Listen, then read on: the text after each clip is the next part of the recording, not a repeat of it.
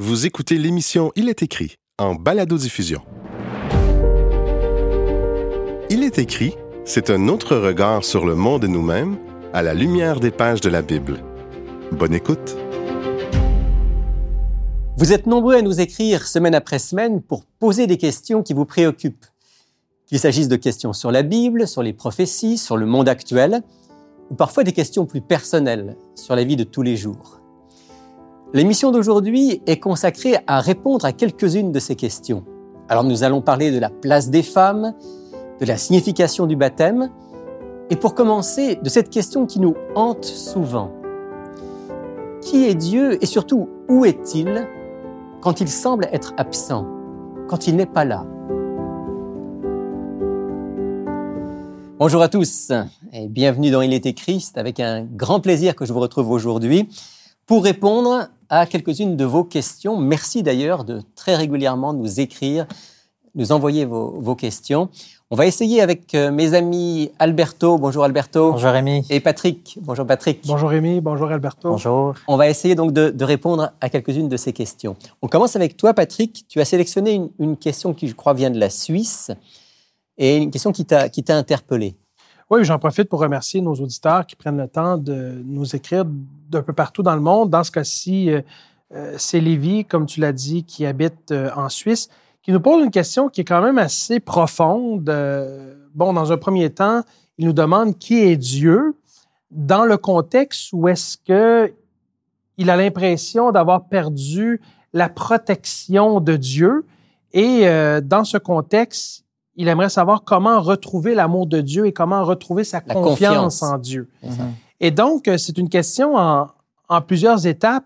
Et quand on vit une épreuve difficile, quand on est confronté à un obstacle dans notre vie, euh, quand on est dans une situation qui semble sans issue, ça peut être confrontant de retourner à la parole de Dieu. Autant ça peut être réconfortant, ça peut être confrontant parce que y a comme un décalage entre ce que Dieu dit puis ce qu'on vit, c'est ça? Hum. Exactement. Donc, on, a l'impression que Dieu est silencieux. On peut avoir l'impression que Dieu nous a abandonnés. Hum. Et là, l'encouragement qu'on va recevoir, c'est de retourner au, texte biblique.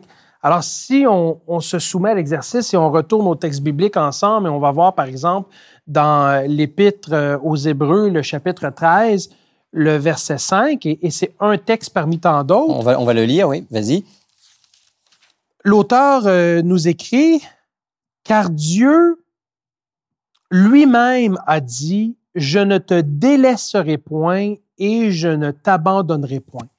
Donc, dans un contexte où est-ce que quelqu'un est dans une difficulté, une épreuve ou une situation difficile, et que cette personne a l'impression que Dieu les a abandonnés, que Dieu euh, euh, n'agit pas, n'intervient pas, ça peut être confrontant de retourner au texte de la Bible et de se faire dire, ben non, moi, Dieu, je t'ai promis que je n'allais jamais t'abandonner, que je n'allais jamais te délaisser. Alors là, le chrétien est renvoyé à lui-même par rapport à sa perception qu'il a de Dieu. Et, ça, ça peut être quelque chose de difficile à gérer parce que Dieu nous demande de le croire sur, parole. Sur parole, absolument. Et donc, il y a une révélation qu'il y a quelque chose à travailler dans notre relation avec Dieu. Il y a quelque chose à travailler au niveau de notre foi. Comment est-ce qu'on peut retrouver l'amour de Dieu? Comment est-ce qu'on peut retrouver notre confiance en Dieu? Une des choses qui est aidante au-delà de la Bible, c'est de se retrouver en présence du témoignage de d'autres chrétiens qui ont vécu des difficultés, qui ont passé par un cheminement semblable à celui qu'on vit et qui sont capables de témoigner au nom de Dieu et de dire, écoute, je comprends ce que tu vis, j'ai passé par une expérience similaire, mais je t'assure que qu'est-ce que Dieu dit de lui-même dans la Bible, c'est vrai. Il est là, continue ton chemin, choisis la foi, choisis la confiance, et Dieu va se révéler à toi au moment opportun pour ton bien. Parce que quand on fait ça, en quelque sorte, c'est comme si ça nous aide à, sortir de nous-mêmes. Quand on est dans, dans, la souffrance, dans le doute, dans les questions, souvent on est, on est comme recroquevillé sur nous-mêmes. Et il faut qu'on arrive avec l'aide de Dieu, d'une part, à le retrouver à travers sa parole, mais aussi avec l'autre, à sortir de cette souffrance et à voir que, effectivement, avec le recul, eh bien, Dieu est présent et, Dieu est, agissant.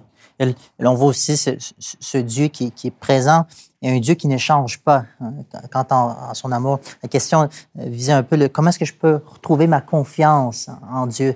Savoir qu'on a un Dieu qui a déjà, tout au long de l'histoire dans la Bible, on, retrouve euh, particulièrement à la croix, on voit un Dieu euh, d'amour qui fait le tout pour notre bien. Savoir que qu'on peut faire confiance à ce Dieu-là, même si on n'a pas les réponses à toutes nos questions, que malgré notre souffrance, malgré notre douleur, on peut s'abandonner entre ses mains parce qu'on sait qu'il veut notre bien. Ce que, tu dis, Alberto aussi, c'est que Dieu est amour. Hein, ça, c'est la grande révélation de, Dieu. Et puis, c'est un Dieu qui est amour, pas simplement en mots, mais qui a été jusqu'à venir parmi nous, jusqu'à donner sa vie pour nous. Et c'est vrai qu'à ce moment-là, ça remet les choses en, perspective, ça nous permet de, comprendre que même si on ne comprend pas, il demeure fidèle, il demeure un Dieu qui, a tout donné pour nous. Et c'est intéressant parce que on voit que Dieu est amour. Hein. Dieu n'est pas miséricorde, il est miséricordieux.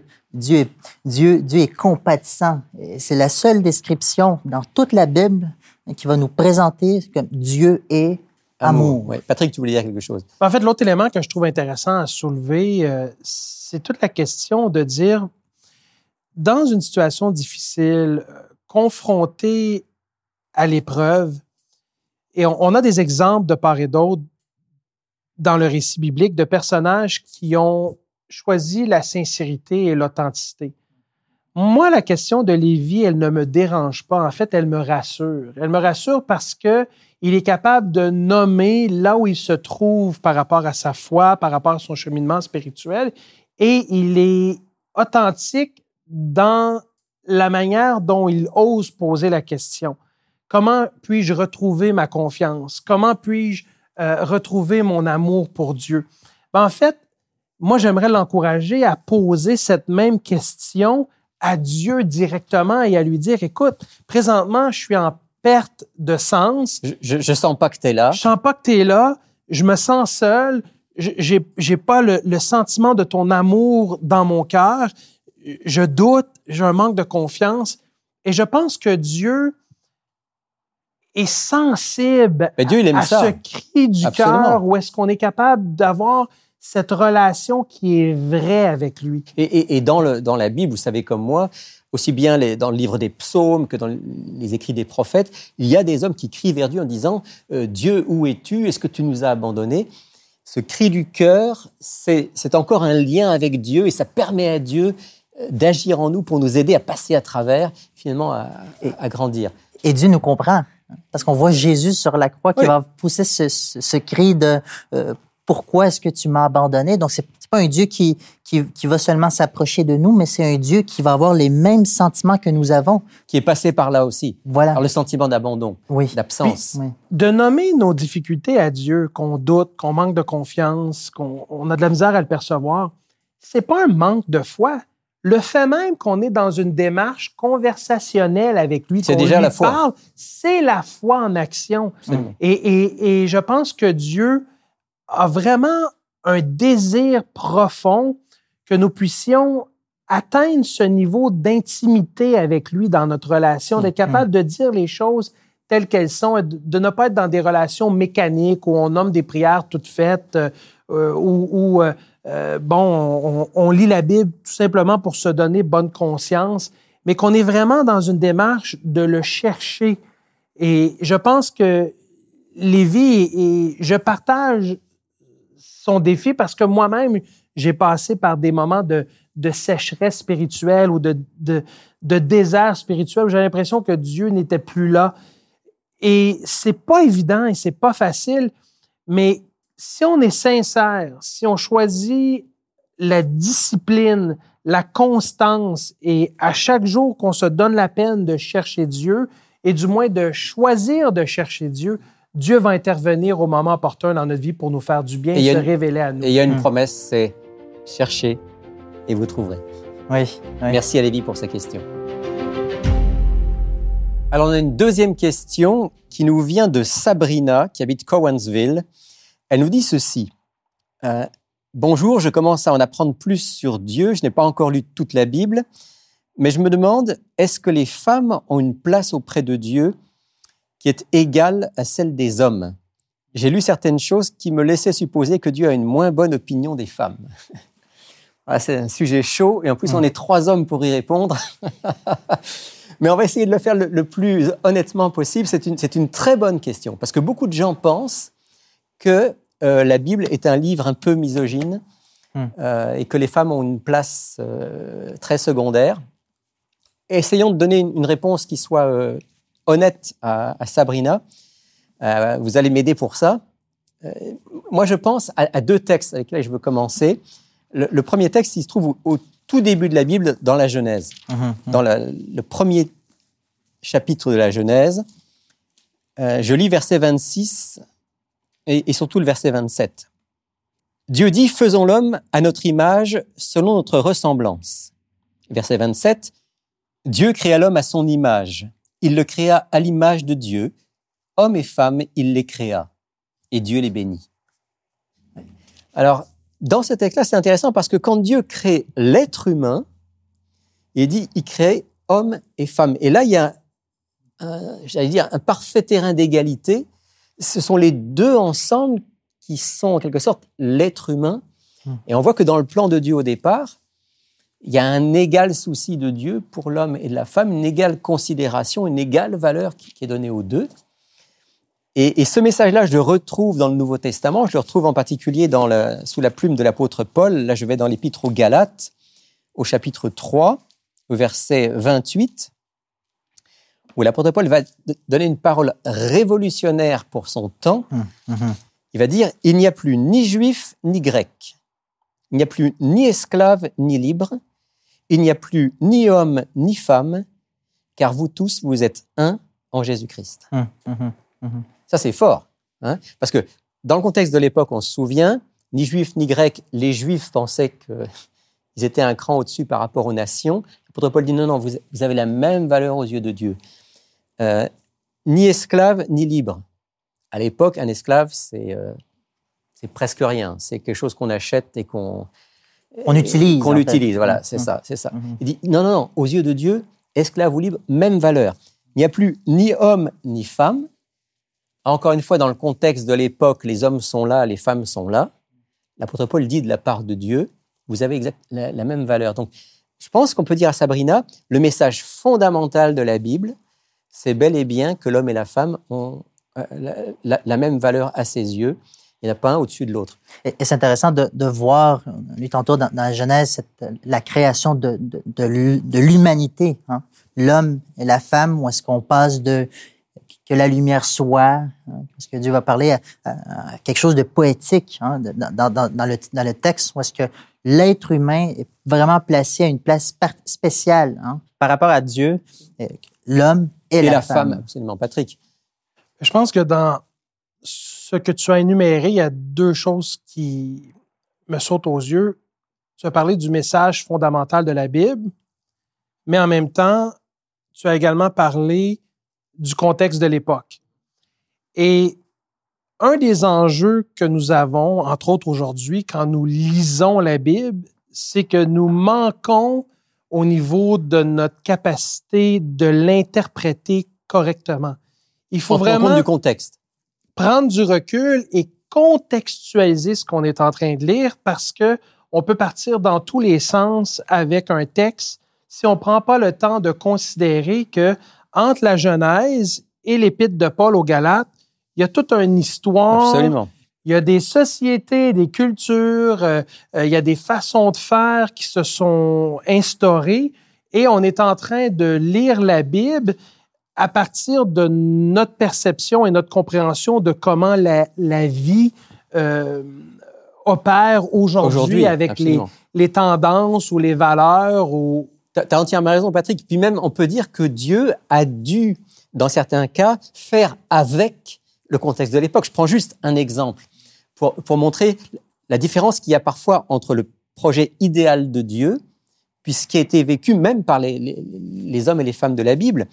Euh, on pose la question à, Jésus, est-ce qu'un homme peut euh, renvoyer sa femme pour n'importe quelle raison? On dit la question du divorce que l'homme peut initier n'importe quand. Euh, Jésus demande, qu'est-ce que Moïse vous a dit? Moïse a dit qu'un homme peut répudier sa femme s'il lui donne une lettre de divorce. Ce qui est intéressant, c'est ce que dit Jésus ensuite. Je suis dans, dans l'évangile de Marc, chapitre 10, verset 5. Jésus leur dit C'est à cause de la dureté de votre cœur que Moïse a écrit pour vous ce commandement. Mais au commencement de la création, il n'en était pas ainsi. Ouais. Donc, à cause de la dureté de votre cœur, même Dieu a dû donner des lois qui n'étaient pas parfaites, mais qui étaient un moindre mal. Parce qu'à l'époque, un homme pouvait renvoyer sa femme comme il voulait, puis la pauvre femme, elle avait plus de statut social. Hum, hum. Euh, quand Dieu dit si un homme renvoie sa femme, il doit lui donner une lettre de divorce. La lettre de divorce, c'est l'honneur de la femme en quelque sorte. C'est ce qui va faire que dans la société, elle va être protégée. C'est pas le, le- le projet initial de Dieu qui voudrait que, que l'homme prenne soin de sa femme jusqu'au bout, mais c'est certainement un, un moindre mal par rapport à, à ce qui existait à l'époque. Donc on voit comment il y, y a le plan idéal de Dieu, puis il y a l'histoire biblique, Mm. et comme disait un de mes professeurs, l'histoire sainte n'est pas sainte. Hum, hum, hum. Il- Et, et on voit que Dieu travaille avec ce, ce qu'il y a. Dans, cause dans- ce contexte-là, il- il- le, le mieux possible euh, dans le contexte de l'époque. Il n'en reste pas moins que fondamentalement, le message, c'est aux yeux de Dieu, il n'y a ni homme ni femme, ils ont la même valeur. Ils sont différents, mais ils ont la même valeur euh, euh, aux yeux de notre Créateur. Il est écrit a été créé à l'initiative de l'Église adventiste du septième jour du Québec et est rendu possible grâce aux dons des auditeurs, comme vous. Vous pouvez soutenir Il est écrit en visitant ilestécrit.tv. Alberto, je me tourne vers toi pour la dernière question de notre émission d'aujourd'hui. Une auditrice, euh, qui Denise. pose, Denise, qui pose une, une question euh, qui revient souvent. Voilà, voilà, et très importante euh, d'ailleurs. Bonjour, j'ai été baptisé lorsque j'ai été bébé. Dois-je me refaire baptiser? J'ai vu vos vidéos sur le baptême et je sais que Jésus a demandé aux disciples de prêcher et de baptiser. Si je ne le fais pas, est-ce grave? Y aura-t-il des conséquences? Alors, on sent que ça la, ça la travaille, euh, cette question du, du baptême Oui, oui. et, et d'être euh, baptisé à nouveau. Qu- Qu'est-ce que tu vas répondre à Denise Oui. euh, Je vais juste commencer en disant que le concept, l'idée de bat- du baptême dans le Nouveau Testament, c'est pas quelque chose de nouveau. hein. Ça vient déjà, c'est ça- c'est apparu quelques siècles avant, euh, ce qu'on appelle rapidement le, le baptême prosélyte. Les prosélytes, donc des gens qui n'étaient pas juifs, qui voulaient devenir juifs de, de, de foi. ouais. Voilà, voilà. Et donc, donc, déjà là, lorsque Jean-Baptiste, par exemple, apparaît, c'est pas quelque chose de, de nouveau pour le, le- le peuple d'Israël à l'époque. Je vais aussi mentionner que la définition du mot baptême dans, dans la Bible, hein, le mot grec baptizo, euh, veut, veut littéralement dire submerger. Plonger. Plonger. ça, Plonger, ouais. Et, et donc ça, c'est quelque chose de, de très important. On le voit par exemple dans Matthieu chapitre 3, verset 16, lorsque Jésus est baptisé, le texte dit, après que Jésus eut été baptisé, il sortit de l'eau. Ah, Donc pour sortir de l'eau, pour rentrer hein, dans l'eau. Al- Alors, Alberto, ça veut dire que quand on parle, parfois, on parle de baptême par aspersion, de mettre quelques gouttes sur le, sur le front d'un d'un enfant ou d'un adulte. En fait, on dit deux choses opposées. Voilà. On ne peut pas être baptisé par aspersion parce que baptiser implique euh, plonger. C'est c'est la signification d'une purification totale de l'être humain. Voilà, voilà. Mais l'autre enjeu aussi qui se présente, c'est que le baptême comporte en quelque sorte certaines conditions au préalable, si on veut, ou certaines expériences au préalable. Euh, entre autres, la question d'avoir euh, la foi en Dieu, d'accepter Christ comme sauveur et Seigneur de notre vie, de faire aussi l'expérience de la repentance, donc de comprendre notre état de pécheur, qui nous sommes par rapport à Dieu, et l'expérience du baptême par immersion demeure aussi une, une expérience qui est symbolique, qui est le reflet extérieur de quelque chose qui s'est passé dans notre cœur.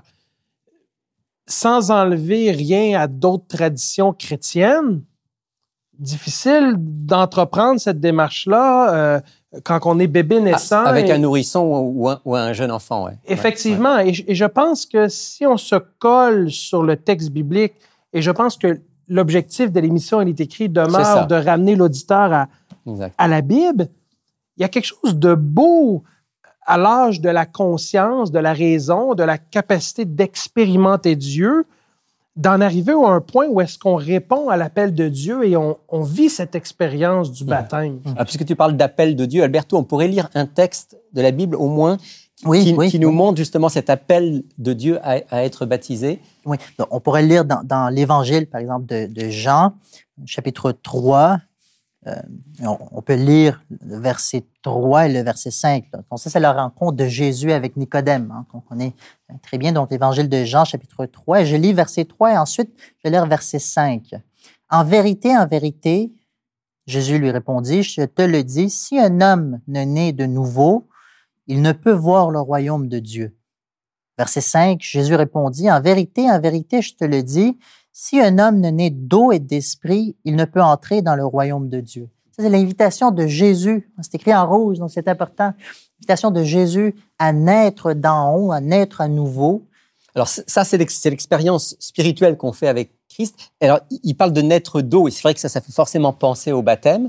Oui. Mais quand même, Alberto, il faut qu'on dise que la nouvelle naissance, ce n'est pas le baptême. Le baptême représente symboliquement la nouvelle naissance. Vo- Voilà, donc il y a une transformation qui a lieu à l'intérieur et le baptême va être une, une démonstration externe de cette transformation qui a eu lieu auparavant à l'intérieur de, de Et l'être. l'image que vous connaissez déjà et qui est souvent utilisée, c'est celle du mariage entre un homme et une femme. En fait, la cérémonie de mariage, c'est une expression publique de quelque chose qui existe déjà dans la relation qui a dû se construire. euh, Ouais, entre cet homme et cette femme, une- une- un amour l'un pour l'autre.